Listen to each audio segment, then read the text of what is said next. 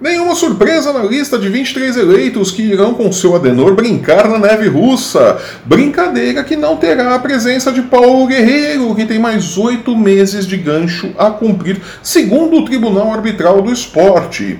Pelo Campeonato Brasileiro, o Palmeiras perdeu mais uma para o Corinthians e as trombetas do Apocalipse soam com força no Parque Antártica. Eu sou o Flávio Soares e essas são as minhas caneladas para o Ganhador.com.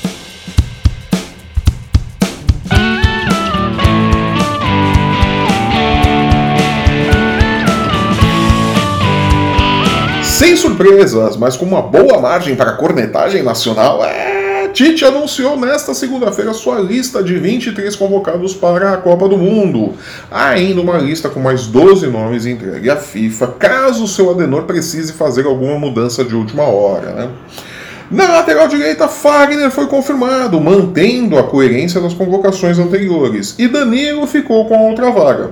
A titularidade, entretanto, está aberta e será decidido no período de treinos da equipe e nos amistosos antes da Copa. É, Wagner ou Danilo, qualquer um dos dois pode ser titular durante a Copa. Pedro Jeromel merecidamente ficou com a última vaga na zaga, superando Rodrigo Caio, que não vive um bom momento desde a temporada passada, e Gil, destaque no ainda pouco competitivo futebol chinês. Na frente, as duas polêmicas de Tite, talvez até injustiças. Fred e Tyson vão à Copa do Mundo e Arthur e Luan assistirão o torneio pela televisão. No caso de Luan, ainda dá para se argumentar que, apesar de viver uma fase maravilhosa, ele não é tão decisivo assim. Mas Tyson também não é nenhum fora de série, mesmo com o bom momento atual dificilmente vai atuar na Copa do Mundo. E se atuar, não é um atleta capaz de mudar o jogo. Arthur, que está jogando muito desde a temporada passada, ficou de fora. E honestamente não acho que Fred está assim tão acima do talento do meio do Grêmio. Podem dizer que, entre aspas, não é o momento do Arthur, que é o momento do Fred. Mas Dunga usou esse mesmo argumento para deixar Paulo Henrique Ganso no auge do seu talento fora de uma Copa do Mundo. E o tão falado momento nunca mais chegou para Ganso. Talento por talento, Arthur tem mais que Fred. Mas no final, foi uma convocação que atende aos critérios de Tite, o que não é errado. Como gestor, Tite tem o direito de montar a sua equipe de trabalho da forma que considerar melhor para o seu objetivo. É o que todo gestor faz. Podemos questionar e até mesmo cornetar, dependendo do resultado final, mas como gestor do projeto Seleção Brasileira, Tite está no seu papel de escolher a equipe que melhor lhe convém. E no seu entendimento, a melhor equipe que ele pode montar é esta, sem Luan e sem Arthur. A Copa do Mundo vai mostrar se o seu Adenor acertou mais uma vez ou se foi vítima das suas titices. Até lá, é só especulação e cornetagem. Ainda falando em Copa do Mundo, o sonho de Guerreiro acabou. Decisão divulgada nesta segunda-feira pelo Tribunal Arbitral do Esporte condenou o atacante peruano a uma pena de 14 meses afastado do futebol. Como já cumpriu seis meses, Guerreiro tem pela frente mais oito meses de molho. Tempo que, além de tirá-lo da Copa do Mundo, pode acabar com sua carreira nos campos de futebol. O contrato com o Flamengo, por exemplo, termina agora em agosto.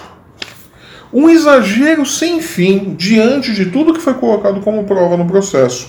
Que a quantidade de substância encontrada na urina do atleta não era suficiente para melhorar sua performance. E que também não haviam indícios que atestassem o consumo de drogas falha grosseira da Federação Peruana que não soube proteger e muito menos defender o seu atleta, que ingeriu o tal chá que acusou no exame antidoping quando estava a serviço da seleção. E agora, essa mesma federação assistirá ao provável fim da carreira de um dos mais importantes atletas peruanos dos últimos tempos. Uma pena, uma comédia de erros que decreta o destino de Paulo Guerreiro. Triste, muito triste. Pelo Campeonato Brasileiro, o Palmeiras engoliu a sexta derrota em sete jogos contra o Corinthians e o tempo fechou no Parque Antártica.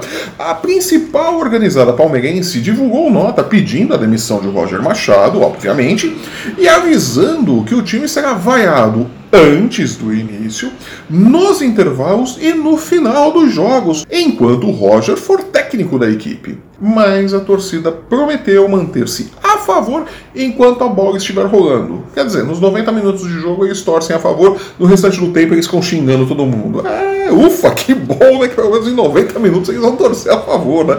Que beleza, né? É, mesmo porque a troca de técnicos é a solução para o Palmeiras, né? 2017, ano em que o clube teve três técnicos, Eduardo Batista, Cuca e Alberto Valentim, foi um exemplo de sucesso. A torcida poderia, só desta vez, não atrapalhar. O Palmeiras é líder da Libertadores, se classificou para a próxima fase com duas rodadas de antecedência, está a dois pontos do líder do Campeonato Brasileiro e deixou a sua vaga nas quartas de final da Copa do Brasil mais do que encaminhada. Querem mais o quê? Perdeu para o Corinthians? Perdeu. E pode ser campeão brasileiro da Libertadores e da Copa do Brasil. E vamos lembrar que esse Corinthians é o atual campeão brasileiro, é um time que tem um desenho tático muito bem definido há anos. Desde os tempos de Mano Menezes na Série B, o Timão trabalha para implantar uma filosofia de trabalho, uma filosofia de jogo. Quando fugiu desse planejamento com Adilson Batista, Cristóvão Borges e Oswaldo de Oliveira, quebrou a cara. Embora venha de uma fase ruim, o Corinthians não é um time qualquer e perder faz parte do jogo. A torcida não pode deixar que a paixão jogue no lixo todo um trabalho que vem sendo bem feito até aqui. Deixem Roger trabalhar. Se a temporada não der frutos, mude-se tudo, mas em 2019, não agora no meio dos campeonatos, com o Palmeiras tendo chances reais de ser campeão com este time com este técnico, com esta comissão técnica. Vamos parar de atrapalhar. E com esse pedido de paciência, encerramos o nosso programa de hoje. Eu sou o Flávio Soares e estarei de volta no próximo sábado com as minhas caneladas para o ganhador.com, comentando a rodada do meio de semana e a sexta rodada do Campeonato Brasileiro. Se você estiver vendo nosso programa pelo YouTube, assine o nosso canal, deixe o seu curtir e o seu comentário. Aproveite também para acessar o ganhador.com e não perder um lance do seu esporte favorito. Siga-nos em nossas redes sensuais. Aqui no pé do vídeo você tem ali as nossas arrobas para encontrar o ganhador no Facebook, no Instagram e no Twitter. Nos vemos aqui no próximo sábado com mais comentários sobre o futebol nacional e nossa contagem regressiva para a Copa do Mundo. Até lá!